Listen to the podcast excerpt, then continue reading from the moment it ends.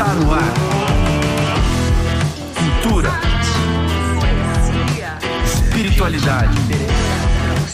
Impacto social. Local pode. Bucaneiros e bucaneiras de todas as partes do Brasil, de todos os sete mares e de toda a costa brasileira. Bem-vindos à Glocal Pirata. Aplausos, aplausos. Aplausos, aplausos, aplausos. Povo lindo, povo lindo do planeta. Meu nome é Phil Chosen e nós estamos raptando a local só por hoje, pelas todas as próximas vezes que nós formos fazer isso.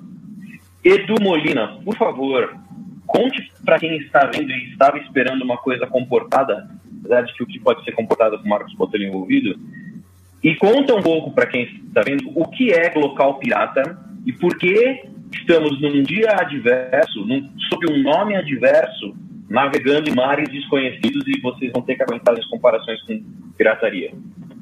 Pois é, o Silas já fez essa brilhante abertura. Tenho que me acostumar né, com essa ideia de bucaneiro e tentar esquecer que o Tom Brady está agora num time bucaneiro também.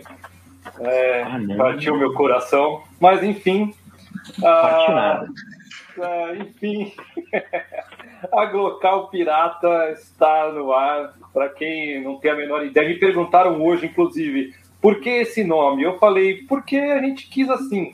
É, não tem uma explicação muito lógica. Por que é, não? Exatamente. A única questão é: somos. É Caetano, né? Por que não? Por que não? Né? Somos um spin-off né, da, da galera de cultura pop, como vocês podem perceber. Né? Uhum. Basicamente, o pessoal da cultura pop está aqui. E a nossa ideia é trazer esporadicamente encontros é, com temas pontuais, coisas que aconteceram naquela semana que não dá para esperar o nosso podcast no outro mês. Né? Como, por exemplo, hoje, né? não dá para esperar há muito tempo para discutir o Snyder Cut. Então a dá gente vai tentar... Dá para esperar o filme acabar. Exatamente, talvez isso a gente consiga fazer. Então vocês irão acompanhar né, a nossa local pirata, que ainda não tem uma periodicidade definida, mas com certeza iremos aparecer muitas vezes aqui e navegar por mares jamais navegados antes da local. Vocês ouviram as explicações excelentes de Edu Molina, vocês ouviram a minha introdução, mas agora eu quero passar a palavra para introduzir-se a si mesma, a ela, a nossa, a nossa diva nerd, Carol Bertoldo. Por favor, faça a sua introdução. Adentre, Princesa Pirata. Gostei dos títulos, vou usar agora. Carolina Bertoldo, primeira do seu nome, Diva Nerd, Princesa Pirata. Olha, eu tô aqui, eu acho que devia ter um, um Primeiro, né, Carol, eu tô aqui sempre no podcast da Glocal. É, hoje, especialmente, não sei exatamente o que eu estou fazendo aqui, o que eu vou falar desse, desse filme. Tem minhas opiniões, mas talvez não sejam populares. Mas enfim, é, faltou o efeito especial aqui da mulher gritando lá na musiquinha quando eu apareço e a câmera lenta. câmera lenta não vai faltar nesse programa. Não vai faltar nesse programa. Eu quero Eu vou começar uma câmera lenta agora. Eu quero introduzir. quero introduzir também a nossos espectadores, nosso timoneiro Ed Ferreira, o nosso parceiro fiel que estará nos acompanhando aqui na Glocal Pirata.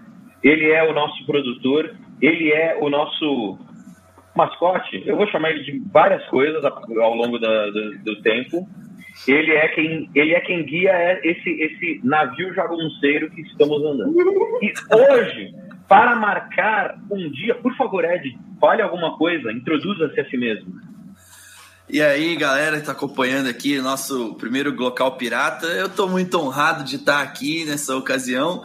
Meio difícil, né? Estamos aqui para falar, estamos aqui para falar de um filme que a gente não sabe se dá para falar bem e também já estamos aí para em câmera lenta construir argumentos, né, para falar da DC, que é aquela coisa que a gente já está acostumado, né? Vamos junto aí e cara, estou muito feliz de participar desse momento aqui, estou me sentindo muito honrado. Muito bom A fazer honra- parte dessa tripulação. A honra é toda honra é nossa, nossa. Timoneiro.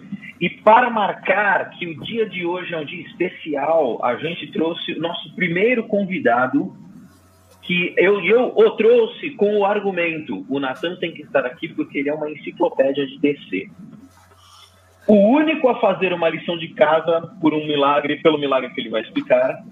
Por favor, recebam em recebam em nossa como é que você chama o, a parte de cima do barco? Eu esqueci agora. Conversa. Eu não, eu não. É, o, no Converse. Recebam no nosso Converse Nathan Nakel. Por favor, Nathan, introduza-se a si mesmo. Gostei. Eu sou, eu sou Natanak, eu sou ilustrador e diretor de arte, amigo da galera aí. Participei muito da Glocal na época que a vida era normal, né? E nerd desde de que eu me entendo por gente. Amém. É, e um fãzaço de DC, assim, entre DC e Marvel, eu sempre li mais DC do que Marvel, mas adoro os dois. E, e é isso aí, ó. Aqui, ó. Equilíbrio. Maravilha. Como vocês já devem ter percebido, tanto pela sugestividade da minha camiseta, porque eu estou. Não, não me venham fazer como o Marcos Botelho, que não está entre nós, e me chamar de super-homem roxo. Por favor. Ah, vocês já entenderam que o, que o assunto hoje é pesado, o assunto hoje é longo. Prometo que a gente não vai fazer uma live barra podcast de quatro horas. Porém, estamos aqui para falar de um artefato cultural que não vai demorar o mesmo que o Snyder Cut de dar Gabriel Tarciuk Borba. Um abraço para. Gabriel Tarciuk Borba. Não vai, porque a gente tem mais o que fazer. Apesar de que amanhã é feriado de verdade, não é os outros feriados falsos que botaram sobre a cidade de São Paulo. Estamos aqui para falar de Snyder Cut, o evento cultural nerd mais controverso dos últimos tempos. Eu gostaria de perguntar: alguém aí tem. Porque muito possivelmente alguém clicou nesse link por engano e não faz a menor ideia do que foi Snyder Cut. Então, por contrato, a gente tem que explicar o que é o Snyder Cut. Quem se apronta a explicar o que raios é o Snyder Cut? Eu já sugiro que o Natan explique, porque o Natan conseguiu não só assistir, como reassistir. E aí eu já pergunto pro Natan como você conseguiu. né? Qual foi o alinhamento estelar que permitiu que você fizesse isso, Natan? Então, é, eu sou pai e só por isso a minha vida é, ela é bem preenchida, né? E, graças a Deus, tô trabalhando, graças a Deus ainda estou tenho o privilégio de trabalhar em casa, mas mesmo assim a vida é, é corrida. E aí então a minha mulher e, e a minha filha foram visitar os avós da, da Renata, minha namorada, e, enfim, com toda a segurança possível, eles já tomaram a vacina e tal, mas eu fiquei aqui porque eu tenho que trabalhar. E aí eu aproveitei esse tempo para assistir uma segunda vez, só que eu dei uma roubada. As partes chatonas eu dei uma adiantada e fui vendo. As, é, tem que Você ser, né? me decepcionou. Não, não, não, não. Você decepcionou. Ai, caramba! Esse é o trocadilho do. Ah, Eu tinha que fazer o, legal é que, o legal é que eu, eu estou encarando isso como um novo começo para o nosso grupo de, de heróis intrépidos do, do mundo oceânico. E é bom porque todo mundo já vai entendendo o papel de cada um. O papel do Edu é comprovar que ele nasceu nos anos 50. Mas então, foi isso. E para quem não sabe o que é o Snyder Cut, é o seguinte: é, era tava acontecendo as filmagens do, do Liga da Justiça, depois do sucesso de Batman vs Superman, e aí é, o Snyder era o diretor desse filme, só que ele, teve, ele sofreu uma tragédia na, fa- na, na família dele, na vida dele, que a filha adotiva dele tirou a própria vida. E aí você não tem cabeça para mais nada, né? Assim, é, já estavam vindo alguns fraca fracassos, né? Da, dos últimos filmes que ele estava fazendo para DC. E a Marvel já tá. A, a Marvel, ó. ó, ó, É. E aí, Quanto falho, gente. E aí a Warner já tava querendo tirar esse cara é, do jogo. ele aconteceu essa tragédia, ele também não estava com cabeça, então assim foi um empurrão, mas querendo ir embora, né? Ele ele tava já, pô, ele precisava ficar com a família, tá certo. E aí os caras colocaram o qual que é o nome dele mesmo? Esqueci. O Joss Whedon. Joss Whedon, é, colocaram que é da Marvel, um cara da Marvel, trouxeram o cara para apagar o fogo, o cara refilmou dois terços do filme. É, e aí a gente viu aquilo no cinema que assim, é um Frankenstein, uma espécie de Frankenstein, assim, de filme. É, tem É aquela... igual trabalho de escola que um começa e o outro termina.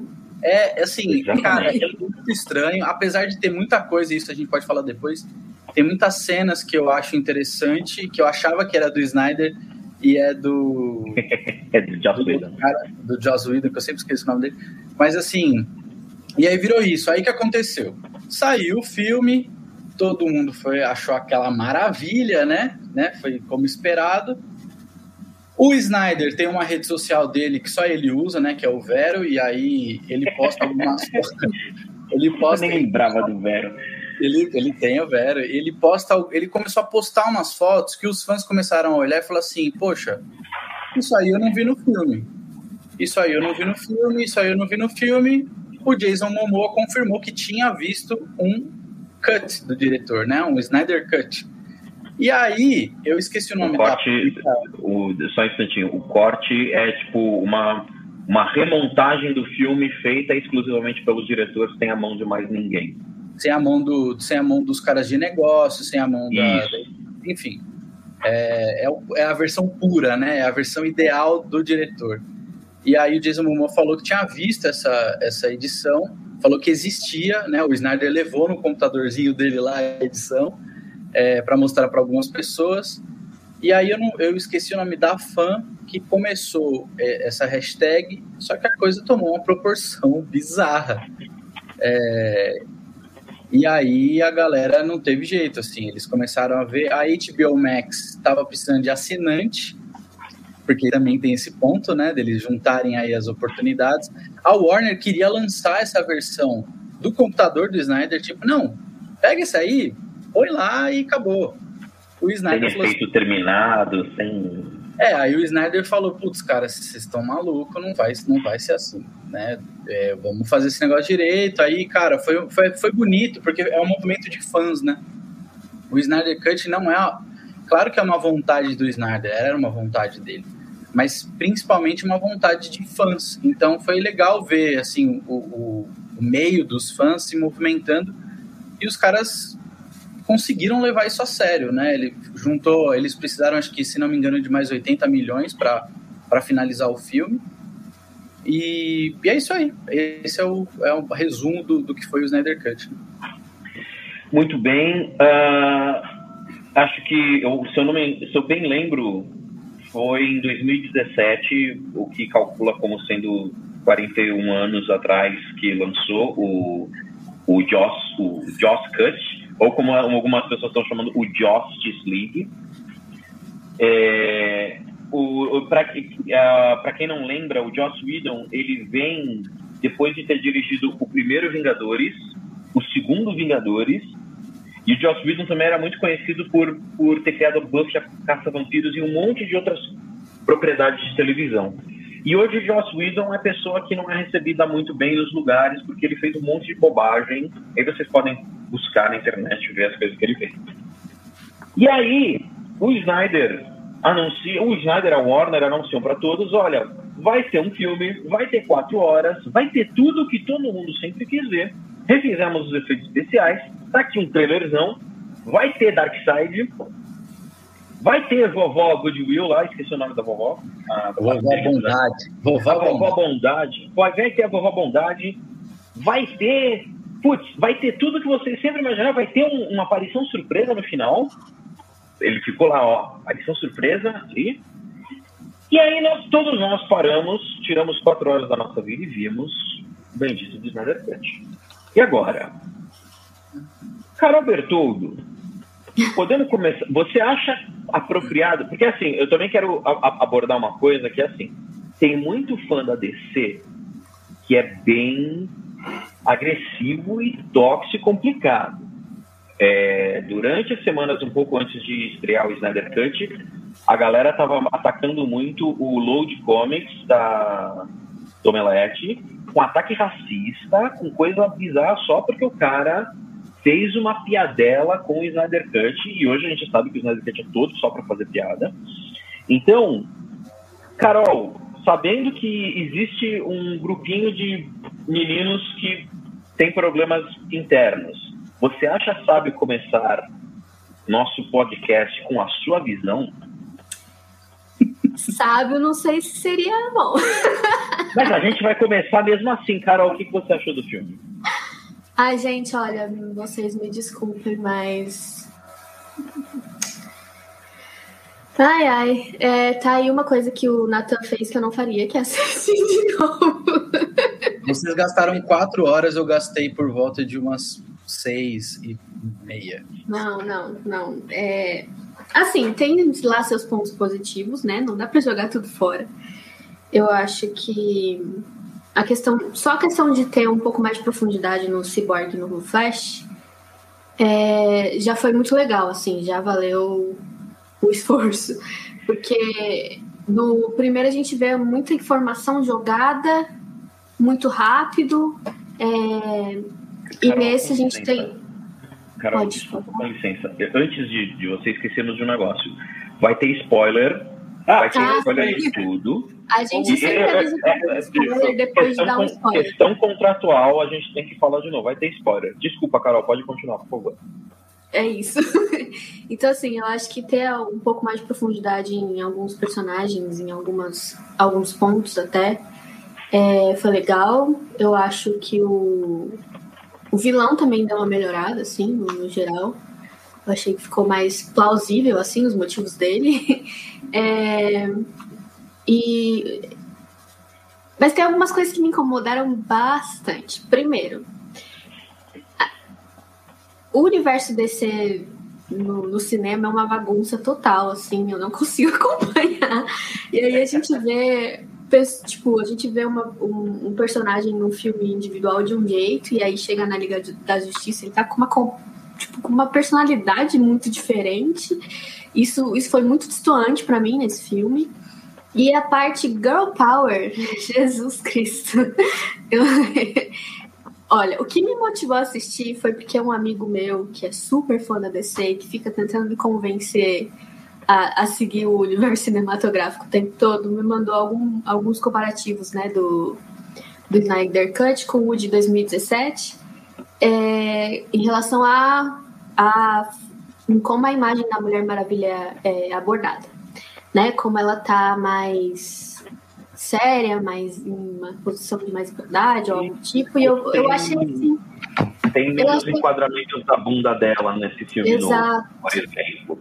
Que não deixa de acontecer nesse, né, gente? Porque isso aí já é uma outra questão, eu acho que é mais uma consequência do figurino do que intencional mesmo, mas é, eu achei. Eu, eu fui assistir com a motivação de que a Mulher Maravilha estaria melhor nesse, mas eu achei que não condiz algumas coisas. O Girl Power ficou meio forçado, assim, ficou meio feminista, sabe? ficou meio homem que teve aula de, sobre feminismo que fez mesmo. E. É, escrito pelo Fiuk, é isso. Pode ser. E aí eu achei que não ficou muito legal, não. achei que deu uma forçada. Aí tem, tipo, aquela coisa da voz daquela mulher gritando toda vez que ela aparece aí bota a câmera lenta, aí ela fica super, super, tipo, sangue nos olhos, vira pra mim, não, princesa, você pode ser o que você quiser. E aí eu fico assim. Acabou de estourar o crânio na parede. Ela usa tipo, os poderes pessoa... mais fortes dela pra acabar com o cara X. Que só era só de falar dedo que acabava com ele. E ainda vira pra mim. gente, não dá. Aquela cena foi demais. E é, e é, o que virou o meme, né? Porque ela vira: olha, você pode ser o que você quiser, a não ser que você queira ser alguém que nem eu, porque você não pode ser eu, eu sou uma deusa. Tchau. Exato. E aí que vem a minha segunda parte. Por que, que eu prefiro Marvel, né? Não me matem, gente. Mas é porque, assim, na Marvel eu vejo. É, que existe uma, uma humanização muito grande na construção dos personagens, sabe? Eu acho que isso é o que mais me atrai na, nas histórias da Marvel. Não é nem a questão de super-herói, treta e porrada. É mais a questão, tipo, da humanização dos personagens que eu achei que fal, falta um pouco nos filmes da DC e faltou demais nesse principalmente quando a gente fala de ângulo, assim, é, como, como o Snyder faz, tipo, de colocar ele sempre, né, a gente olhando sempre de baixo para cima, e aí que vem um dos problemas que eu falei, que foi mais o ângulo da câmera e o figurino do que algo intencional, né, com a Mulher Maravilha. Teve umas cenas que eu vi que eu até fiquei meio desconfortável com o que estava mostrando ali pelo ângulo. É, mas acho que não também não tira o mérito das cenas em si, mas assim, essa coisa de né, deuses e, é e nomes. E, e, isso me incomoda bastante, sim, quando eu assisto. O, o Snyder, ele, ele, na verdade, assim, eu nem sei se dá para dizer que é uma coisa do Snyder, porque é uma coisa muito da DC, essa história de você deusificar, você deificar, a palavra certa, deificar os personagens, que é uma coisa que o Alex Ross faz bastante, na verdade.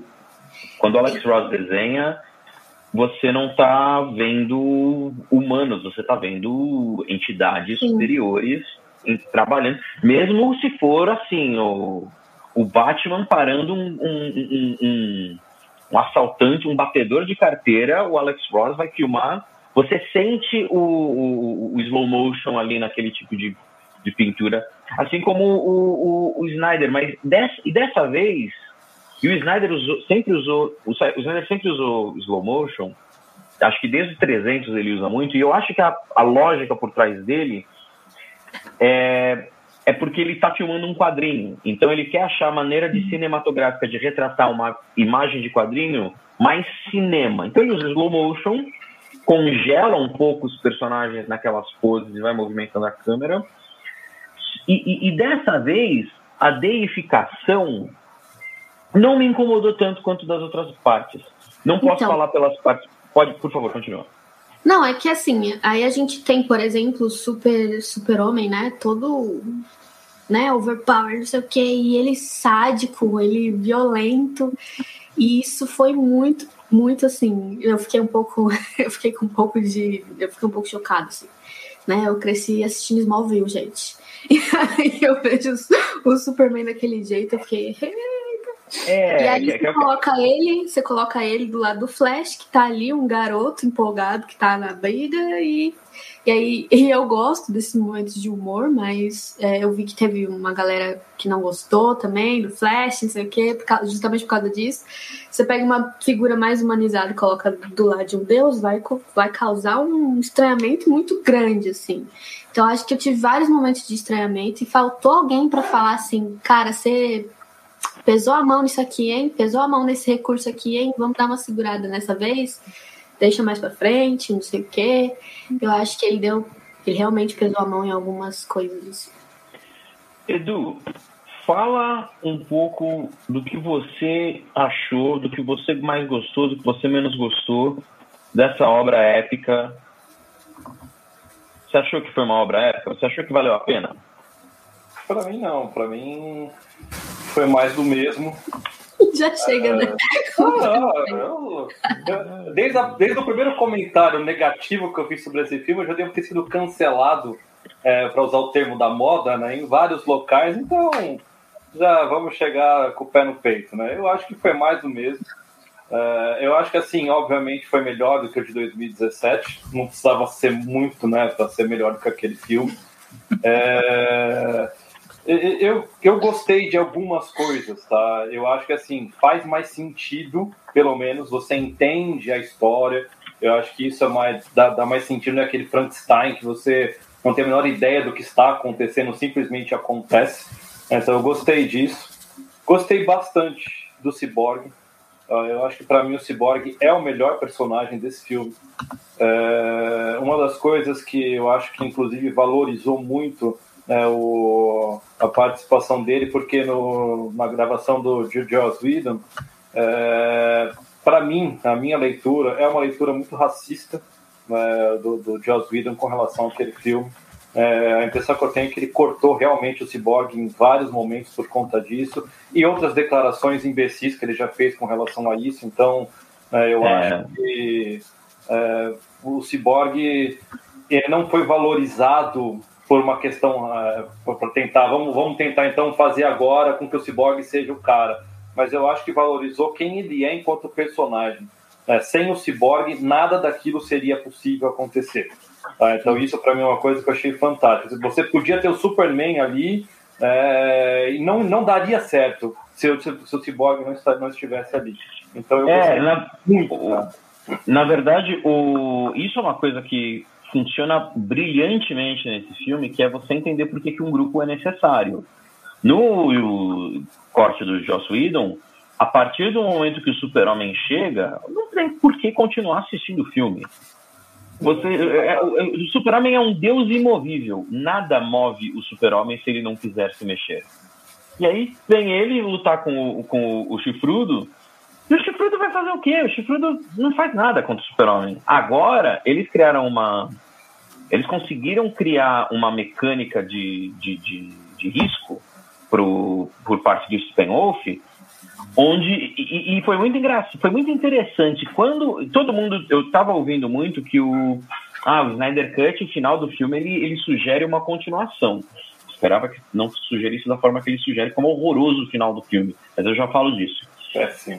E aí quando o, o Cyborg não quando o, o Cyborg não consegue parar as caixas e o Steppenwolf basicamente destrói o mundo, Aí eu vi que o mundo sendo destruído, eu falei, nossa, que coragem se ele terminar o filme agora e, sei lá, continuar no filme do Flash, porque só o Flash sobreviveu, aí agora eu vou aplaudir o Snyder. E não que o, a solução do filme tenha estragado isso, porque afinal é um filme tradicional de quadrinhos, ele tem que terminar bem. Mas ele mostrou, tipo, o Super-Homem não era suficiente o Flash não era suficiente, Mulher Maravilha, o Aquaman, o Cyborg não era suficiente. Eles juntos conseguiam fazer a coisa. Agora eu entendi por que, que a Liga, a Liga da Justiça é uma liga. Isso é muito legal. Isso eu tenho que dar o, o, o dedo a torcer para o Zack Snyder. Que ele, se essa era a intenção dele desde o começo, co consigo concordar com essa partezinha da intenção dele vocês Mas... viram que o Aquaman nem foi citado. Oi, Oi fala. Fala, o, fala. Aquaman, o Aquaman nem foi citado. O Aquaman eu nem sei o que faz ali. Mas, fala, Edu, pare, Edu pare, de ser, pare de ser maldoso. Ele fala com os peixes. Por favor, é. Silas, eu, eu fiquei com uma impressão de que o, talvez, não sei se é o Warner ou o Zack Snyder, tenha evitado acabar o filme na desgraça para não parecer que eles estavam tentando fazer o que Guerra Infinita fez com o Ultimato e não ter essa comparação na fanbase, sabe? Porque se ele terminasse, se ele puxasse a continuação, terminando um filme na desgraça igual foi Guerra Infinita, cara, isso aí ia matar a reputação dele como diretor de filmes de herói, que já não tá muito vivo, né? Agora deixa eu perguntar uma outra coisa. Natan, você tinha falado, você tinha dado a sinopse, mas eu quero a sua opinião. E a gente conversou por horas e horas sobre isso, mas assim, conta pra gente. Você, como fã da DC, como cara que continuou dando uma chance pro Snyder quando muita gente não estava mais dando, o que, que você achou do, do, do corte novo dele? Você acha que ele atingiu o objetivo? Ah, atingiu, né? ele queria lançar a parada dele, ele lançou. Faz é... todo sentido. Então ele conseguiu, ele, cara, ele tá em alta, ele tá assim nas alturas nesse momento. É... Assim, eu vou falar, eu queria falar a minha opinião sobre, é, obviamente, o que, que, eu, que, que eu achei. Eu concordo com o Edu, é bem melhor do que o do, do de 2017, bem melhor, assim, agora tem sentido as coisas, né? Isso não quer dizer que é bom ou ruim, é que agora faz sentido muitas tramas, né? É, o, o Cyborg tem mais tempo de tela, o Flash tem mais tempo de tela, apesar de do tempo de tela do Flash ser mal usado, eu acho, mas enfim, isso a gente pode falar depois. É, de fato, o Cyborg é o coração do filme, e isso é muito legal ver. É, nas nossas conversas, você até tinha falado, poxa, mas o Cyborg faz parte da liga e tal. Eu falei, olha, a partir dos Novos 52, que acho que é ali por volta de 2016, 2017, agora não lembro, faz tempo que eu não vejo, é, eles colocaram o Cyborg na liga. Então, meio que dentro dessa nova linha do tempo aí da DC, ele tá lá, é isso aí mesmo. A gente tá acostumado com ele nos, nos Jovens Titãs, por conta dos desenhos e tudo mais, né? É, mas, cara, eu, sou, eu falei isso para você, eu sempre falo isso, todo filme que sai de herói. Eu sou do tipo de fã que eu cresci com alguns filmes de heróis, né? Na época tava, tava os, os X-Men, os filmes do Homem-Aranha, é, aí saiu o filme do Superman Returns, que era uma homenagem ao do Christopher Reeve e tal. Assim, não, você não tinha um, você não tinha um, é, é essa é, essa quantidade de conteúdo sobre heróis. Você tinha de série, você tinha o Smallville, que é, muita gente acha que é, que é zoado, mas, cara, foi no Smallville que a gente viu uma penca de personagem que a gente nunca ia ver na tela, cara.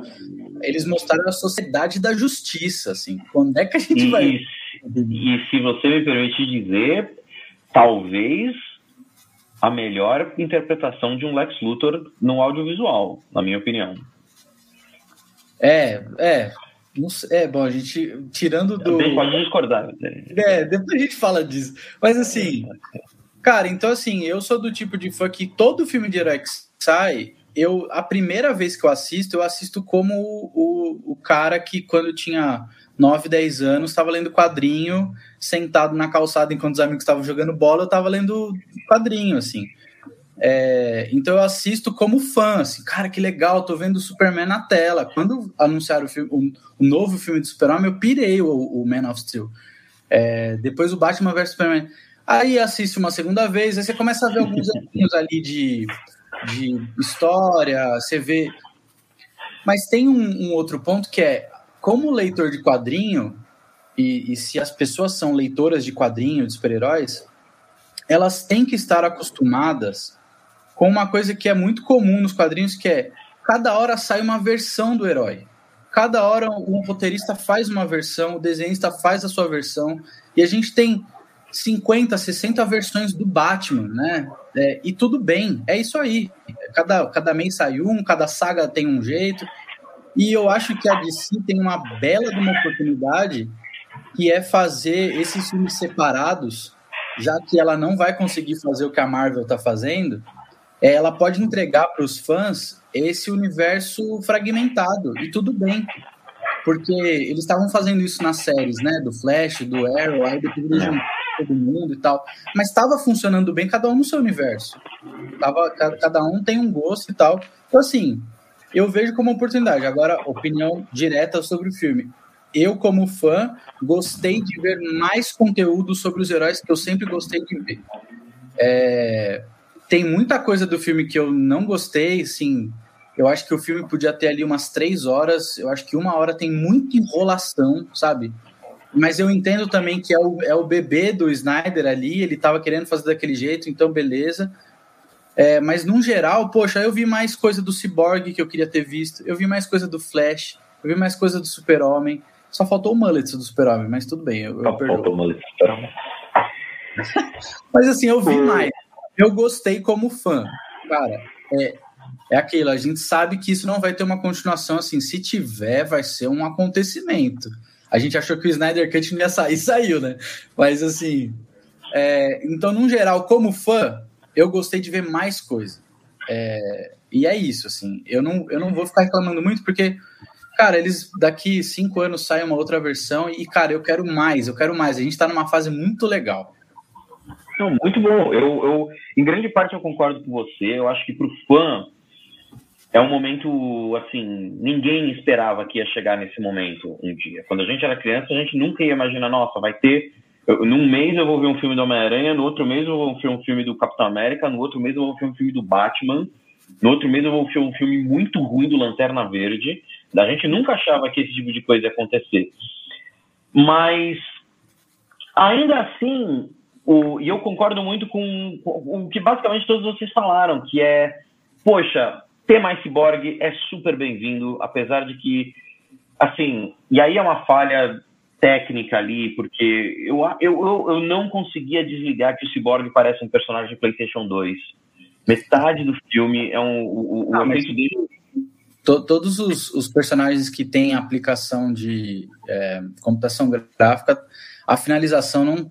A gente tem referência agora, né? Então a gente tem a Sim, nossa. é, É o que eu falei, com, comentei com você lá depois na conversa. A gente pode olhar pro, pro Dark Side e aí você olha a finalização do Thanos. É, Putz, é Bem- outra coisa. Porém, é, é, eu acho que é uma- muito uma questão de contexto visual. O Darkseid, ele tá mega genérico, porque o conceito visual dele tá muito genérico. O, o Cyborg, aí é um contexto de que logo do lado do, daquela armadura de PlayStation 2, eu tenho a cara real do, do Cyborg, e não casa. Agora, o, o, o Chifrudo, o Steppenwolf, putz, eu achei tão legal o design dele. A armadura dele, ele meio que controla. Tudo bem que é muito estranho quando você vai ficar na frente do seu chefe, você ficar pelado.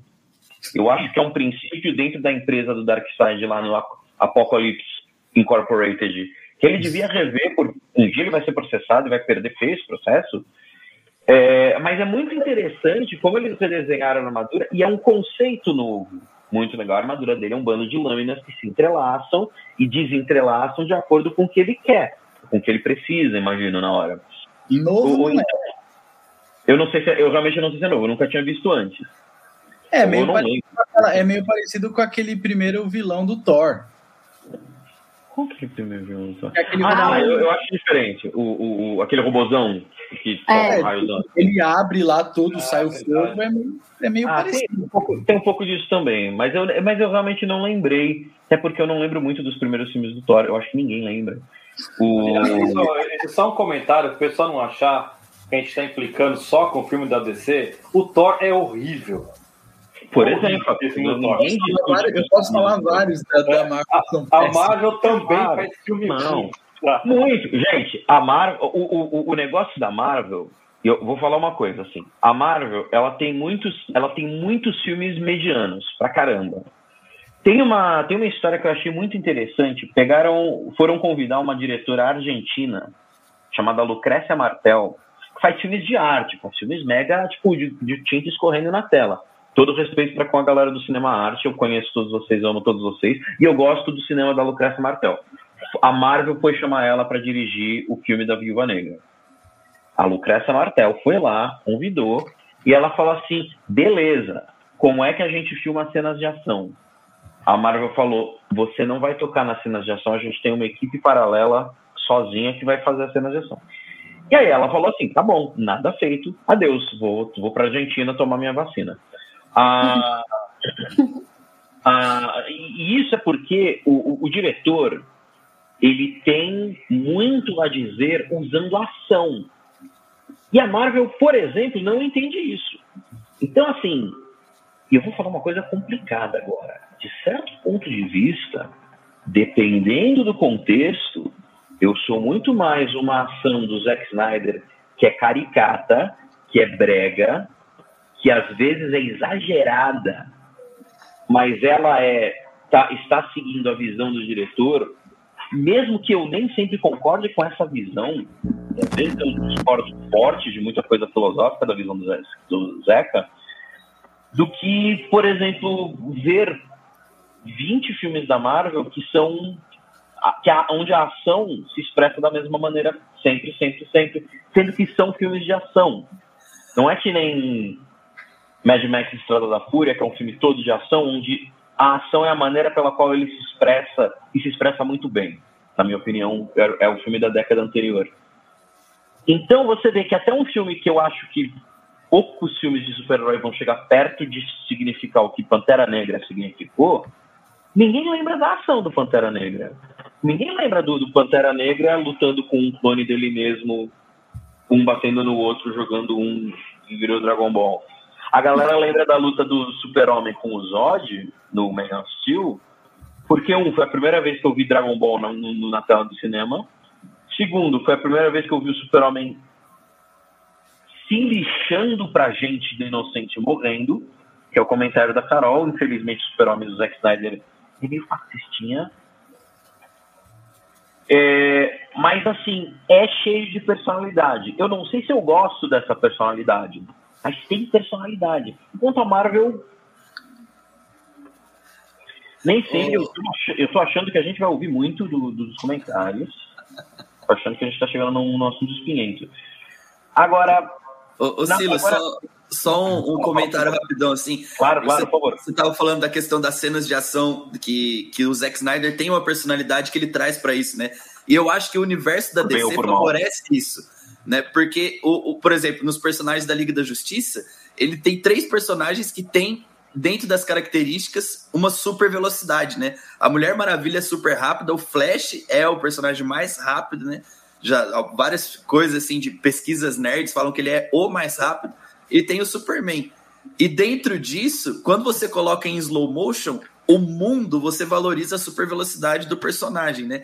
Então acho que isso é benéfico dentro da, da ideia do Snyder de overdose de slow motion, ele acaba valorizando a velocidade de alguns personagens. Então fica meio, sabe? É, é, eu, eu entendo o que você está dizendo. É que eu acho que é muito mais uma questão mesmo da visão do diretor. Ah, você tem como fazer filme. Poxa, você pode fazer um filme do. do homem, sabe? Do, do, do Homem Codorna. Que dependendo de como o diretor for encarar a ação e a história, etc., você vai ter uma coisa maravilhosa.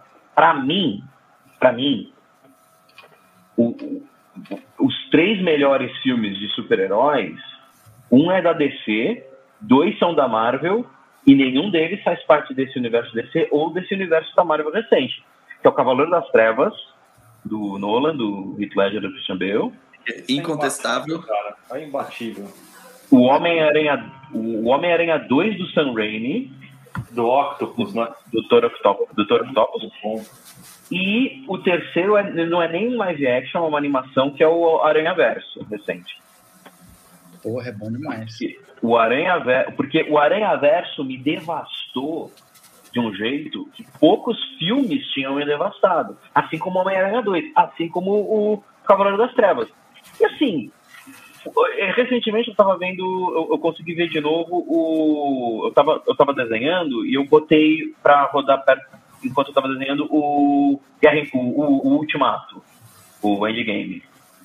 Eu tava vendo, tava desenhando, tava vendo, tava desenhando. As coisas iam acontecendo. Só, só fiquei ligadão mesmo na cena dos portais. Aí eu parei, eu fiquei vendo. Aquela cena é aquele- linda, cara. aquela cena linda, maravilhosa. Mas aí acabou, eu, eu meio que parou, parei de me importar um pouco, sabe? Porque volta com esse negócio de como a gente tá encarando os personagens. Apesar de que É a Marvel- fórmula, né? É uma fórmula. fórmula. Agora, onde a Marvel acerta é que ela é um trabalho constante de, 20, de 10 anos e deu no que deu, maior, maior bilheteria da história, etc. É, eu acho que fala. da questão da bagunça que eu falo, que é o, o universo cinematográfico da DC, existe também esse ponto positivo de que você pode ter é, um pouco mais de liberdade, né? O diretor pode ter um pouco mais de liberdade de, de desenhar tantos personagens, né? E a personalidade dele certinho, como o Nathan estava falando. Por isso que a gente tem vários Batmans diferentes, né? É, quanto o jeito que ele vai comunicar a briga, a porrada, os diálogos e etc. A gente não tem uma fórmula, e isso é muito bom.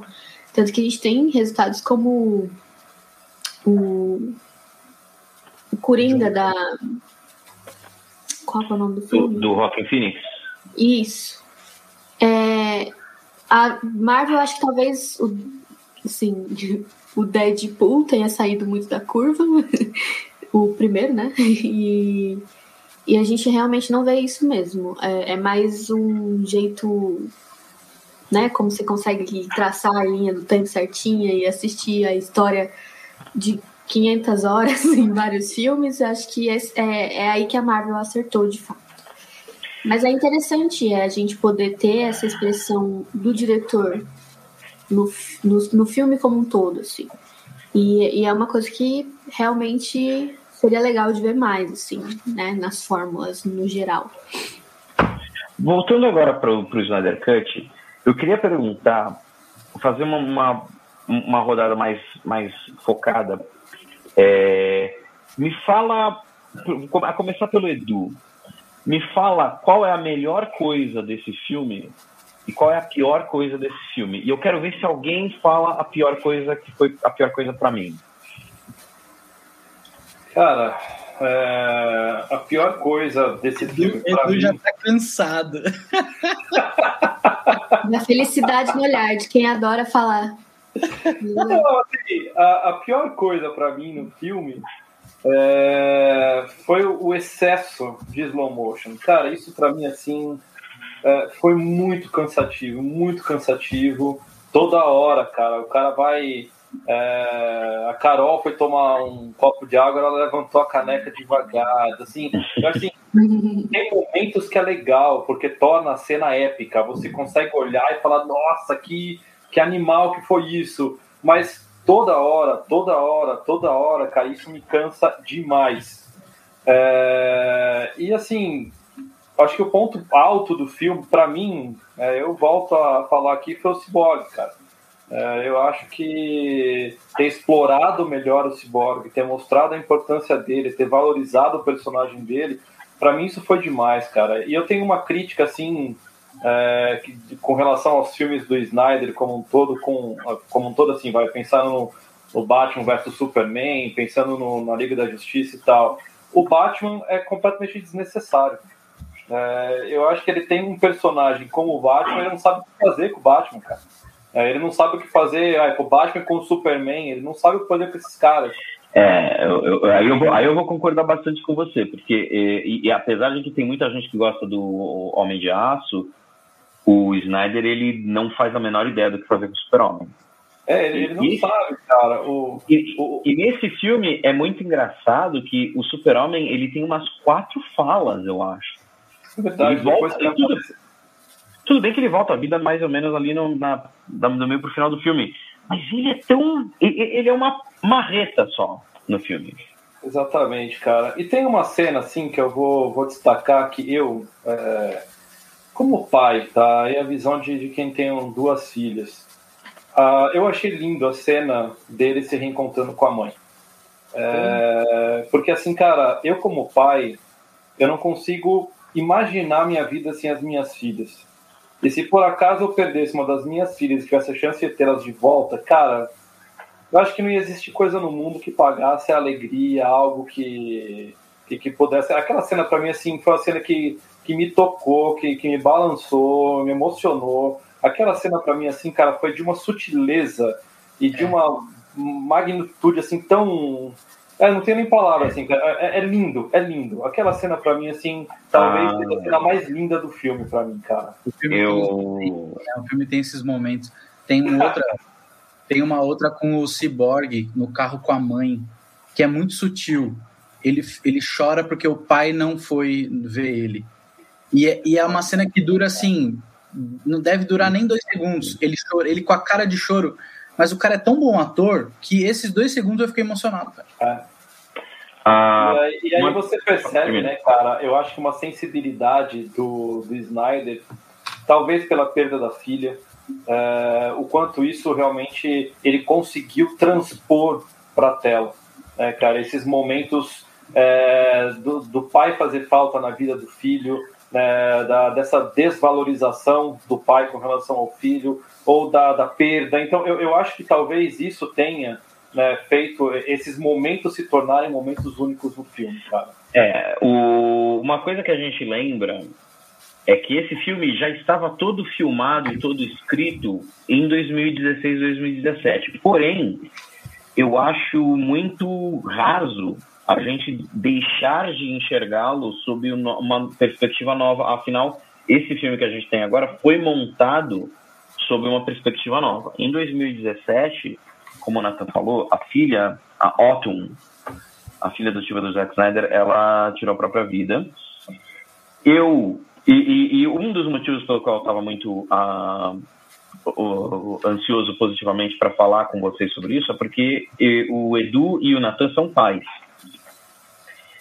E, e, e, eu não consegui deixar de enxergar no filme o Zack Snyder colocando muito de si na edição e na mensagem. E não dá para separar o filme dessa mensagem agora, porque e isso é uma coisa muito interessante, é muito, muito interessante ela já ter estado lá antes na escrita, do, na escrita original do roteiro.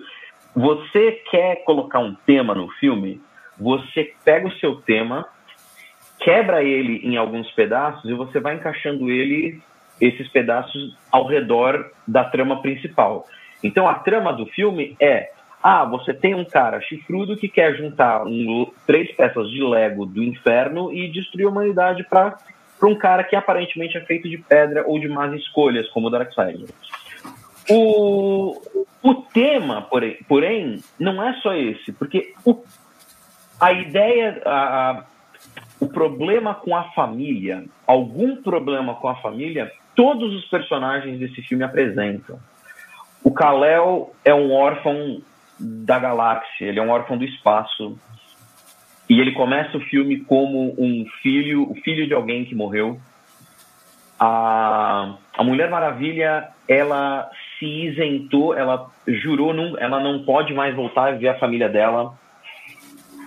O Cyborg, meta, o grande parte do filme é centrado no conflito que o Cyborg tem com o pai. O Aquaman apesar de que nós estamos falando dele pela segunda vez no podcast agora, porque ele é tão útil assim no filme, ele também não pode voltar para a família dele, ou ele acha que ele não pode voltar para a família dele. E o Flash é o que eu acho mais interessante, porque ele junta duas coisas. Primeiro, o pai dele, ele, ele coloca no, nas costas dele o peso de salvar o pai dele. E o pai dele fala: Não, você tem que cuidar da tua vida. E ele: Não, pai, eu não vou deixar você aqui e assim, eu acho, eu, eu, não, eu, eu nunca perdi ninguém muito próximo de mim e eu tenho sido abençoado de uma maneira milagrosa porque o Covid não tocou as pessoas próximas de mim até agora. Glória a Deus por isso. E eu sei que muita gente até agora e muita gente que está vendo com certeza deve ter perdido alguém nesses últimos tempos. Voltar no tempo é tudo o que alguém que perdeu alguém queria poder fazer. E eu acho fantástico, sob esse novo contexto, que o Flash descobre como voltar no tempo. Voltar alguns segundos. Alguns segundos é suficiente para evitar uma tragédia. E aí eu fico imaginando, cara, o que, que isso fazia na cabeça de um cara que perdeu a filha? Na cabeça de um cara que é. Eu, eu, eu não sei o quanto do Zack Snyder teve de, de que trabalhar com a culpa, trabalhar com todo o, o, trauma de você ter isso acontecendo. Ele é a esposa, a esposa dele, a Deborah Snyder, ela é produtora dos filmes dele, então ela também parou de trabalhar e, putz, vamos cuidar da nossa família. O Zack Snyder ele começou um trabalho de filantropia de chamar atenção para prevenção de suicídio, de investir em ONGs que cuidam de suicídio, se não me engano. Então, ver que o Flash descobre como voltar no tempo. Eu, eu, eu fiz uma comparação no artigo que eu escrevi para a prensa. E, e, e, eu vou, vou viajar agora. Me, vocês me deixam viajar? Eu vou viajar. Vocês viram uh, Era uma vez em Hollywood? Sim. Do Tarantino? Baita filme. Tarantino, o Tarantino, baita filme. O Tarantino, naquele filme, ele tenta consertar um trauma que, que todo mundo teve quando o, o Charles Manson matou o, os, os, seguidores de Charles Manson assassinaram a Sharon Tate, todo mundo lá. Isso criou, causou um trauma na cultura americana gigante. E para mim, o Era uma vez em Hollywood é uma maneira de tentar dialogar sobre esse trauma com a maneira e a sensibilidade do Tarantino, que nem sempre a gente pode chamar de sensibilidades, afinal tem o Brad Pitt enfiando a cara de uma mulher num tijolo e um lança-chamas, mas é ele tentando exorcizar um trauma, apagando esse trauma no mundo do cinema. E eu não consigo deixar de comparar isso com o Zack Snyder, porque ele mostra uma família se reunindo, a cena da mãe da, da Marta encontrando o Kal-El é muito emocionante nesse sentido. Você está vendo uma mãe que perdeu um filho ver o seu filho ressuscitado. E, e, o Flash voltando no tempo e consertando os problemas, o, o, que, o que destruía o mundo. Ele volta no tempo e ele conserta. E eu acho isso. Eu acho isso humano. Eu nunca tinha visto o Zack Snyder humano dessa forma. Eu, eu, eu achei isso bom. Então, assim, o slow motion incomoda pra caramba. O, o, o roteiro meio, meio chinfrim incomoda pra caramba. Mas eu gostei disso. E eu vou falar da coisa que mais me incomodou. Putz, aquela cena do pesadelo. Mano, que raiva daquela cena do pesadelo. Cara, eu acho que tem um porquê aquela. Assim. Eu, eu, tenho certeza que tem um porquê. Não sei, se, não sei se vocês perceberam uma fala que, é, que rolou entre o Coringa e o Batman. É, aquilo foi filmado depois, né? Isso foi, foi filmado, filmado depois. É, o Coringa Tá, o, o Coringa, cara, eu vou fazer um parênteses aqui. É, seria tão mais fácil eles falarem que aquele é o, o, o Jason Todd. Jason Todd. Era muito mais fácil, porque se falar ah, o Robin se revoltou, teve um problema lá, virou Coringa. Que isso é quadrinho, tá lá, aconteceu. E aí você deixa o Joaquim Fênix como Coringa das antigas, mafioso, não sei o quê. Fechou, é isso. Mas enfim, aquela cena que eles têm uma conversa, que a Mera fala, ah, você não quem que você amou aí, você não sabe, você nunca perdeu ninguém. E o Coringa, ele fala assim, ele sabe, porque ele perdeu pai, mãe e um filho adotivo. A filha do, do Zack Snyder é adotiva, né? É, essa cena foi para ele, assim, é a cena dele. É, então, assim, beleza, tá lá, não interfere em nada, porque é um sonho, né, do, do Batman. E, enfim. É, eu, eu, eu, ainda assim, eu ainda se senti muito muito desprazer, para não falar raiva completa daquela cena, porque ela, ela, ela meio que dinamita um monte de coisa, para mim, pelo menos, ela dinamita um monte de coisa boa que o filme tinha trazido, porque ela me lembra que o Zack Snyder não tem tanto interesse assim em ser humano. Ele gosta mesmo é do Batman violento falando palavrão. Ele gosta mesmo é de sangue na parede. Ele gosta mesmo é da Mulher Maravilha arrancando pedaços de gente. É, ele gosta mesmo é do. Super-Homem sem se importar com a humanidade. Super-Homem sem se importar com a humanidade. Que é muito. E aí a gente vê que tipo, o que o Zack Snyder quer é um super-homem genocida. É um super-homem que mata todo mundo. Cara, mas original. Que, que a cena, assim, indo lá pro fim já do filme, é, para mim foi muito legal ver o Super-Homem assim, full. Porque no Batman vs Superman teve lá o full, beleza. Mas nessa, diferentemente do de 2017 do Liga da Justiça, criou-se o, o, cenário do vilão, né? Você, você tinha uma ameaça agora de fato real ali, assim, né? Comparado com o de 2017, que não era nada. Então, quando o Superman chega e, e aquele machado que você tá vendo o filme inteiro, o machado destruindo tudo, cara, aquele machado é, o, é a rompe-tormentas do Thor, tá ligado? Ele quebra tudo e, e aí, de repente, o, o cara dá uma machadada no ombro do Superman que não faz nem ventinho. é muito legal. Aquilo é Só muito... faltou quebrar o machado, né, cara? Cara, pô, se tivesse pô, quebrado, só sedu, puta, ia ser foda agora.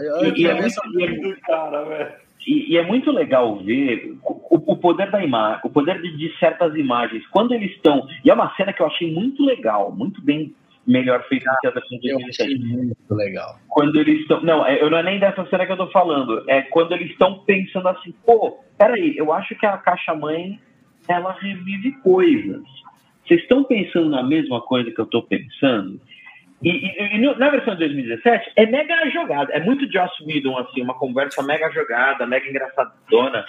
E aí, o, o, o Cyborg põe um, um, um, um um holograma do super-homem com a capa vermelha para falar, olha, tá todo mundo pensando nisso. E aí sobe a música do Hans Zimmer. Sobe, sobe todos os meus cabelos juntos. E aí você Tem outra cena, outra cena boa do Superman, apesar dele aparecer pouco, é quando ele tá lá na nave dele, tem as duas vozes do Joel e Nossa, do Jonathan. Essa cena é legal também. Muito Nossa, eu tava assim, voa, voa, Kalel, voa, Kalel, sabe? Inclusive a... Inclusive a... eu gosto muito dessa, de- dessa sequência do, do Russell Crowe, que era o Jorel no, no Man of Steel, porque ele fala uma frase que é do meu quadrinho favorito de super-herói, que é do All-Star Superman, do Grant Morrison e do Frank Whiteley Muito bom. que é do Frank Vitelli, que, que ele fala, tipo, ó, que, é uma, que é uma história sobre o super-homem morrendo, e aí ele encontra o espírito do Jorel, e o Jorel fala, cara, as pessoas, elas precisam de um farol, e você pode ser esse farol. E, e, e elas vão seguir você, e elas vão encontrar você no sol um dia. É só você dar essa chance para elas. E, e aí ele mistura isso com, o Jonathan, com, as, com as frases coerentes do Jonathan Kent, que o, o Jonathan Kent do Man of Steel, para mim, é muito. É, o- é o que me faz não gostar do Man of Steel. Mas ele junta as duas frases, os dois pais ali, aí junta naquilo que a gente está falando, que é o pai se comunicando com um filho com o qual ele não pode mais falar. E aí o super E aí faltou o mullet. Faltou o mullet do uniforme. Cara, mas essa cena aí é muito incrível, essa do- dos dois pais, cara. Tem uma hora que ele. E, e teve, um- e teve um- uma frasezinha que eu falei, ah, se ele falar isso vai ficar muito brega. Que, que toda a cena do Flash, toda a série do Flash é sempre. Qual é? Run, Alan, run, ou fly, Clark, fly, né? Ele sempre repete. E nessa o, o Jonathan fala: é, Voe, filho, é, chegou a hora. Ele não falou voe, filho, voe. Ele, ele falou É, Eu tava elegante. esperando, esperando ser brega, e não, falei, cara, que demais, essa cena inteira foi certinha, sabe quando aquela filé, aquele filé assim, e Esse aí, parecido com o uniforme, uniforme escuro foi demais também, cara. nossa, legal. Gente, o, o Zack Snyder me faz, me, me faz detestar o Batman e elogiar o Superman, cara. Putz, é, é, o- é o fim, cara. É o fim da minha Então, eu tô falando, o, o Zack Snyder é mas dos Cavaleiros do Apocalipse. Só pode ser isso. E, e eu lembra que eu falei que tem cenas do Batman que eu achei que era do Zack Snyder? Tem uma cena no começo do filme do Liga da Justiça, se não me engano, do, de 2017, que é ele nos telhados de Gotham pra caçar o parademônio. Cara, isso, isso. É muito Batman, né? Assim, É muito Batman. é, Só que, eu era, só que é, de, é de uma linha de, de roteiro que eles tiraram do filme, porque o, o- os parademônios não, não seguem mais o medo das pessoas. E aquela cena era toda baseada nisso, de que o Batman achou um cara Tá. e ele usa o medo daquele cara, porque o Batman não tem medo de nada. Aí eles tiraram isso do filme. Carol, Aliás, deixa eu, deixa eu fazer um comentário antes de passar para Carol. Tem que destacar o Gary, né, que é o nome dela, o parademônio. o, o Gary, o parademônio que acertar um tiro no flash. É o funcionário do mês, é o cara. Funcionário do mês. Funcionário do mês. Cara, o Darth Vader Ah. queria ter um trooper daquele nível, cara. Poxa, já pensou? Não ia ter mais rebelião. Carol, você tem, você, não sei se você já revelou, porque você já disse da sua inimizade com, com, com esse filme. Você gostou muito de alguma coisa? Do Cyborg. Cyborg é unanimidade. É, gente, não tem como não gostar. Eu achei que ficou muito bom mesmo o personagem dele. Mas tridimensional, digamos assim, não apareceu o jogador. Ele, ele descobrindo como ele vai, como ele pode, né, é, usar os poderes dele e tal, ele mesmo evoluindo sozinho, isso eu achei muito legal também. A, a história do pai, não precisa falar mais, né? A gente já falou muito. Mas eu gostei muito do, de como o Cyborg foi abordado né, no, no Snyder Cut, assim, acho que tava Eu, eu, eu, preciso sublinhar que um usuário misterioso, um usuário chamado Mar- Marcos Botelho, ele Já ouvi disse- falar. ele Ele aparece de vez em quando. pra mim já valeu em ouvir e ver o Edu falar que o Batman é completamente desnecessário. Ah, que, E quem eu, vou, de e eu irei aguentar esse cara jogando isso na minha cara pro resto da Vai. minha vida. vai porque agora a gente tem gravado e vai tá gravado, tá gravado. Ah, Pô, mas- e, Vocês, mas eu gosto do Batman do Ben Affleck, viu? Falei. Eu, eu não gosto do Batman do Ben Affleck, eu não gosto do Também Ben não. Affleck como ator, mas Também não. é para outro podcast. Eu não desgosto, eu não acho, eu só acho muito mal escrito, mas eu não desgosto tanto. Visual eu acho bacana. Visual, eu, eu acho legal o visual. O visual dele legal. é Cavaleiro das A Trevas. única- cara. O visual A única é- coisa é que ela. Isso, isso era bem legal. Ele anda com um tanque gigante. A única coisa é que realmente ele é um Batman psicopata assassino mesmo. E aí é meio. Cara, mas assim, você tá falando que o Batman pra mim. assassino, a gente acabou de falar, a Mulher Maravilha arranca o crânio da galera na parede, entendeu? Não, mas é, é por isso que eu tô falando que é um problema do Zack Snyder e de coisas que ele precisa, sabe, resolver internamente desde que ele começou a carreira dele, na verdade. Vamos estar fazendo uma terapia. É isso. É, Eu- porque, eu sabe, acho- desde, o- desde o 300, o fetiche do Zack Snyder com violência é muito. Tipo, nem o Tarantino chega nesses níveis. Uma crise que eu tenho com esse Batman é que esse Batman ele é mais Bruce Wayne do que Batman, né? Ele é mais o cara rico do que o cara que treta com a galera. Nossa, pode crer. Né? E Tem isso me razão. incomoda. E eu sou um grande fã de Batman. Isso me incomoda pra caramba. Aliás, É, uma coisa que, uma coisa que eu acho que, que incomoda bastante, que me incomoda no filme, é, é- é o Bruce Wayne indo atrás das pessoas e não o Batman indo atrás das pessoas. Isso me incomoda demais. Mas, Edu, assim, como- pensa no Batman chegando sem usar bate-lancha, sem usar o bate-esqui, chegando numa, numa vilarejo no meio da Islândia. Ele vai prender a bate-corda onde? Porque, aliás, no filme do Zack Snyder, ele só sabe usar a bate-corda. Ele não sabe fazer mais nada. É só tira pra cá, Não, tira pra lá, ele tem, ele tem lá. ele tem o rifle, ele tem quase que um mecha na forma de uma aranha. O Batman tá cheio de brinquedo. Ele Não, não, mas é que, é que no, no Batman vs Superman, pelo menos, ele usa a bomba ninja lá, ele dá uma. Ele dá uma. Tem um pouco dessa coisa do Batman, É. né? Que ele some e tal. Isso é legal pra caramba no Batman vs É, Superman. tem, tem, tem razão. É bem. E esse, de fato, ele parece que ele tá meio limitado. Você não vê. A gente, assim, no quadrinho, cara, eu sou o cara que vai ficar falando do quadrinho. A gente tá acostumado a ver um Batman que ele sempre tá cinco passos à frente de todo mundo. Ele é um detetive. Assim, não dá pra esquecer que o Batman, cara, ele não tem poder e ele é um crânio, assim, ele é detetive. E a gente vê o Brutamontes no cinema, a gente não vê esse detetive.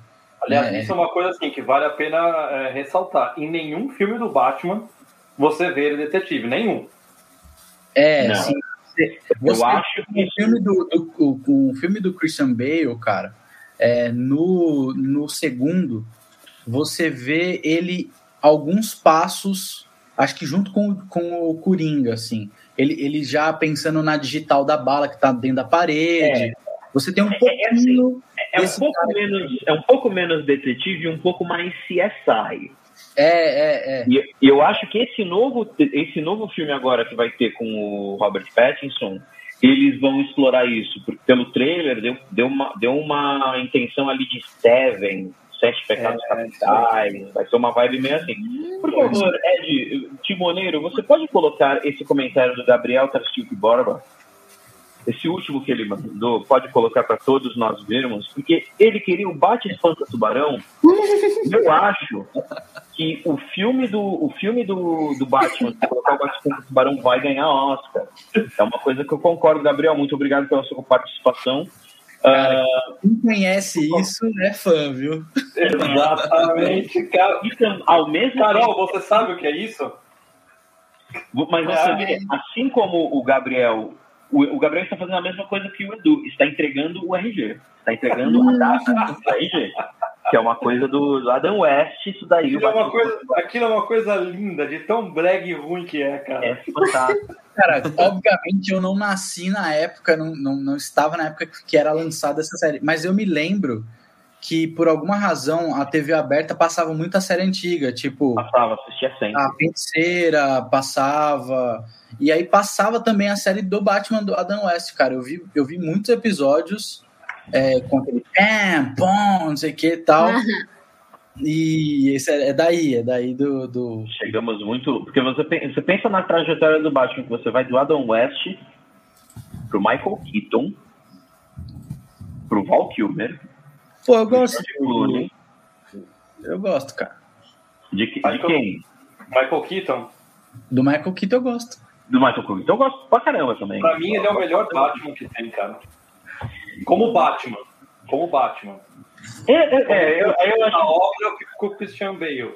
Mas É, como eu- Batman, eu gosto como do- Batman, o Michael Keaton, pra mim, ele é o melhor, cara. É que eu acho que o, o, o, o- Batman do, do Christopher Nolan, ele, ele acerta em tanta coisa, inclusive no personagem do Batman.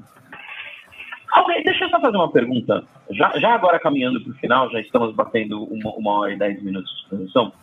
Ahn, alguém aqui, só por se desencargo, só para não, não passar como um completo inútil, alguém viu o filme do Aquaman?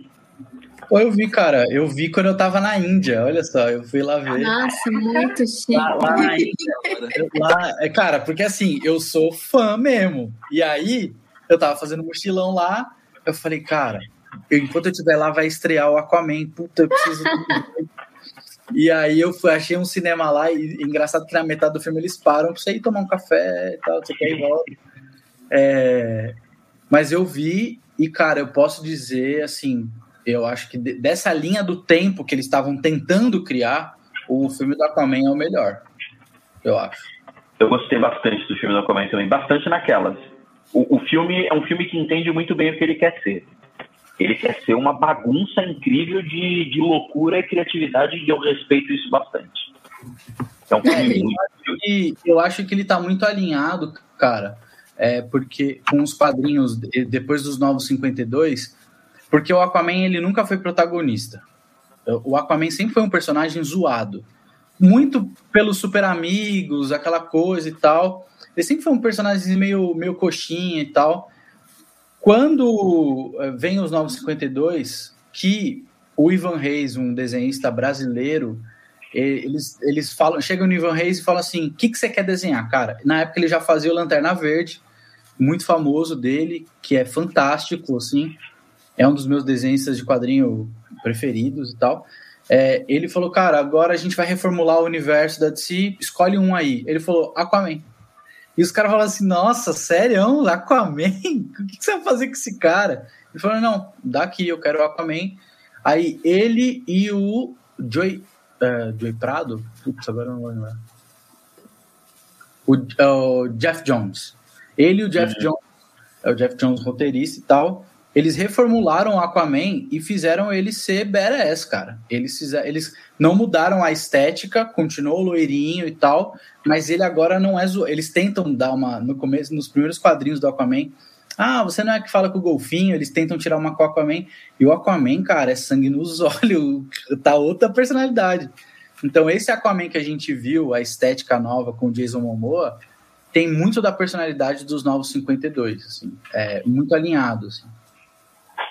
E, cara, toda essa, toda essa ótica da DC, muito sangue nos olhos, assim, me agrada como fã, porque eu sou fã de um jogo da DC que é o Injustice. E isso parece muito. Não sei se vocês jogaram esse, esse jogo. Pra mim, uma das melhores obras do personagem da DC. O Injustice é muito. O Injustice é, é, é basicamente a história do pesadelo. Tipo, alguém É. mata a Lois Lane, o super-homem perde a cabeça, fim do mundo. E, e, inclusive, eu fiquei fala. pensando nisso. O pós-crédito do, esse final, né, do, do Snyder Cut, foi uma coisa que me deixou esperançoso em ver o Superman como enviado do Darkseid para pegar a equação antivida, cara. Isso me deixou muito querendo ver isso no cinema, sabe? É, tem até um Ah. comentário aí que eu li agora, Gabriel Borba. Ele perguntou: vocês acham que, que a DC agora com a HBO Max não emplaca o universo? Puta, é só se Eu, eu, eu, eu vou, eu vou dar a minha, eu vou dar a minha opinião. Eu acho, lembrando muito bem que nunca diga nunca, afinal a gente achava que o Snyder Cut nunca ia sair. Eu acho que não, porque é um, é um, é um gasto muito grande que eles não podem, eu acho que eles não podem ter agora. Quando o mundo sair, se o mundo ti- estivesse prestes a sair da pandemia, eu acho que a resposta podia ser diferente. Eu não acho que eles vão gastar 200 milhões de dólares num filme para HBO Max. Que é o É, que, eu que, é o que precisa também. ser. Eu acho É o que muito também. Para um streaming, eu acho muito difícil. Seria legal. né? Seria legal, mas. É legal. É, é- é assim, eu gosto muito dessa ideia do Nathan de que a DC eles podem descobrir um- um- uma veia de fazer coisas diferentes. Por exemplo, vocês viram o trailer do, o trailer do. O trailer do novo Eles são muito bons nisso. É, não, a DC, cara, sempre foi muito boa nas, nas séries em criar universos paralelos e dane-se, entendeu? O, porque, por exemplo, o, o, o, o trailer novo do Esquadrão Suicida do James Gunn que saiu agora essa semana. Eu achei legal. Eu achei demais. Os caras conseguiram. Tinha alguém aí em cima que tinha feito uma referência, uma piada, eu espero que tenha sido uma piada, ao fato de que o diretor do é, Esquadrão Suicida Antigo também está querendo lançar o, cut dele. E não, não vai acontecer, pelo amor de Deus, ninguém precisa daquilo. Agora, o, o James Gunn chegou, pegou aquela. Eh, release the Ayer Cut. O James Gunn chegou, pegou aquela propriedade intelectual e recheou da, do brilhantismo dele. O James Gunn é o cara que fez o Guardiões da Galáxia, que é uma das grandes surpresas da Marvel. E aí, ele tá, só que ele está usando agora num universo da DC, com um monte de personagem que ele pode matar se ele quiser, então tem muito pouco risco ali, e ele está fazendo um filme para maiores. Então é um filme com violência, com palavrão, só que dentro de um contexto onde isso é mais apropriado. Não é o Batman falando palavrão pro Coringa sabe? É o que a gente sim. espera. O trailer é brilhante, é bizarro, é hilário. E é, é uma história piada, né, cara? É, o Esquadrão Suicida tem uma vantagem é, que eles podem fazer filmes resolvendo é, problemas episódicos, né? É, Exatamente. Cara, então, isso é muito bom, porque é uma história fechadinha ali, de repente, se, se você quiser, que aquele filme faça parte do universo, alguém comenta, ah, você lembra quando a gente derrotou não sei quem? Acabou. É, isso mesmo. É, Você sabe que assim, o, o, o, título do filme já deixa muito claro que o elenco não vai sobreviver inteiro. É, puta, cara, então, é, eu acho isso muito legal. Eu até comentei com, com o Silas é, quando a gente tava falando sobre, enfim, DC e tal, é, que a DC tem essa, essa vantagem, a Warner, né, fica fazendo essas séries paralelas e tal, tem, tem para todo mundo, cara. O que a Marvel não conseguiu, não conseguiu fazer com as séries, quer dizer, conseguiu depois ali com a Netflix, né? Aquela que eu mais o Demolidor e o Luke Cage. E agora tá tendo uma sobrevida. É. Com Mas assim, a DC já tá fazendo isso há muito tempo, cara. A DC com série ela é muito legal, ela atende. Uhum. É, e aí eu falei com o Silas que tem uma série nova agora, que é do Superman e da Lois, que é exatamente o que a Carol falou, é, que ela estava querendo ver é, personagens mais humanizados. Essa série do Superman e da Lois é uma história, resumidamente, o seguinte: o Clark acabou de ser mandado embora, isso não é spoiler, tá? É só começo da série, e aí ela se desenrola disso. O Clark foi mandado embora do, do Planeta Diário, ele tem dois filhos adolescentes, um deles tem depressão, tem problemas psicológicos, é, a, a, enfim, a, ele ele tem um problema de, de ser um pai ausente na vida dos filhos, porque ele está toda hora salvando o planeta. É, ele não tem tempo para a esposa, que é a Lois. Não é uma série de ver o Superman em ação, é uma série de ver a família Kent. E é uma puta série, cara. Assim, eu recomendo para todo mundo. Interessante. Uh, uma, um último comentário que eu vou pedir da, do, do, do Estado Maior Caçador de Marte. Tava demorando para falar. Cara. Porque, é, eu, em resumo, ele diz, eu acho que a, a, a Marta se transformar no Caçador de Marte arruinou aquela cena linda que estava acontecendo antes dela. Exatamente. Eu acho que, que tirou muita da força daquilo. Eu tomei um baita e... no sul. Eu, poxa, porque a, a, Marta, a Marta com o zóio vermelho, eu falei, meu amigo, o que tá acontecendo? e, e, é, e assim, e, e, eu tinha lido que o Snyder ele não queria que fosse o, o, o Caçador de Marte, o John Jones. Ele queria que fosse o John Stewart, o Lanterna Verde. Só que aí a DC falou, a Warner falou, não, não, a gente tem planos pro John Stewart, não usa ele agora. E aí ele pegou o Caçador de Marte, que ninguém liga muito, Ver o Lanterna Verde na tela por três segundos que foi me tirou da cadeira, me fez flutuar um pouco. E esse é basicamente tudo que eu tenho para dizer sobre o Snyder Cut.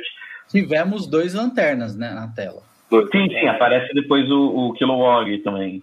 É. Nathan, dá os seus suas considerações finais sobre o Snyder Cut. Cara, quem tiver disposição de ver, assim, é um filme ainda bem separado por capítulos, então você não precisa ver tudo uma vez. Tem razão. É... Ah, veja, eu acho que é um evento. Isso é legal. A gente está vivendo um tempo em que estava muito difícil as produções. As produções de, de para quem gosta de herói, quadrinhos, estão voltando agora, né? Na, no Disney Plus, com, com WandaVision, Falcão e tal. É, então, fazia muito tempo que a gente não tinha alguma coisa acontecendo. E, de repente, vem o Snyder Cut como um evento. E se você é, é nerd, pare com essa briguinha besta de Marvete com Decenalta, sabe? Cara, Dá pra é curtir os dois, né, cara? Dá pra curtir os dois. Ó, tá aqui, eu gosto de Capitão, de, de Superman, de tudo, gosto. E quanto mais conteúdo sobre quadrinhos a gente tiver, melhor. Cara, aproveitem. Se você é, é mais jovem, aproveite Aproveite. Por favor, gente do, gente que está assistindo, expressem, falem que vocês estão aplaudindo essa fala humana e maravilhosa de Natan, que essa briguinha não está ajudando ninguém, ela só atrapalha. Eu, apl eu aplaudo Natan na, na Eu... Ed, suas considerações finais, nosso timoneiro? Rapaz, o, o, Snyder Cut me entregou uma coisa que eu amo nesses filmes de ficção, que é brecha para fazer devocional. eu assisto esses filmes com um olhar crentão, meu amigo, que, cara, o Snyder entregou um prato cheio para fazer devocional, cara. Então, isso, ok. Mas é, me desagradou muito o, o Flash mais, mais. menos Barry Allen, mais Wally West, sabe? E como fã, assim, de resto eu assino aí tudo que vocês falaram. Foi, acho que o nosso bate-papo aqui foi muito sincero e acho que até unânime, né? Bacana. Mais ou menos. Eu discordo de muita coisa que todos vocês falaram. Edu, por favor, suas considerações finais se eu, só um comentário, se o Silas não discordar, não é o Silas. Não seria o Silas. É, talvez seria o Caçador de Marte aqui no lugar do Silas, não seria o Silas. Olhinho vermelho, de olho. Silas, né? eu, eu, Cara, assim... É... Falar, mas... é... Cara, assim, pra, pra fechar, é, não é um filme que eu vou assistir de novo. Eu acho que valeu. Você trabalha, você tem família. É, acho que valeu, valeu a experiência. É, não, não me acrescentou muito, embora tenha muitas coisas que eu pontuei que eu achei interessante e que com certeza rendem boas discussões. É, dá para fazer bons paralelos, é, não só em devocionais, mas em sala de aula, em palestra, em... tem muita coisa legal que dá para a gente aproveitar ali. É, então, assim, por mais que para mim tenha sido, entre aspas, como eu falei no começo, um mais do mesmo, tem algumas coisas demais que são legais e, e valem a pena. Não dá para jogar as quatro horas no lixo. Tem coisa que, que dá para aproveitar aí. Muito bem, por favor, Diva, né? Dê suas considerações finais. Cara, minhas considerações finais é assista pelo entretenimento, não precisa ter opinião, não, só assiste aí. Melhor do que. Não é? Melhor que ver o jornal, eu acho. Então é isso, assiste aí. Carol, vai, vai dormir mais tranquilo. Você vai dormir mais tranquilo vendo a Mulher Maravilha arrancar o crânio dos outros do que assistindo o jornal de noite. Então vai lá. Carol, vai Carol brilhante saída rápida pela direita. Bucaneiros, agradeço muito a presença de todos vocês na live. Você aí no futuro que está nos ouvindo ou nos vendo, Espero que você esteja em, com saúde, sanidade e num momento melhor do que nós estamos agora. Mantenham-se todos em segurança. Este foi o primeiro Glocal Pirata, a primeira Glocal Pirata. Nós voltaremos em algum ponto do futuro. Não sabemos exatamente qual dia, não sabemos exatamente qual hora, mas piratas, os piratas nunca avisam quando eles chegam. Eles entram no porto, estourando cultura pop para tudo quanto é lado. É isso. Um abraço para todos. E, e lembrem-se, lembrem-se, Save Martha. Não, não, não lembra. Ninguém lembre de Save Martha. Por favor, por favor. O, o Nathan, o Nathan, eu, quem chamou o Nathan? Gente, um, um abraço para todos vocês. Tchau.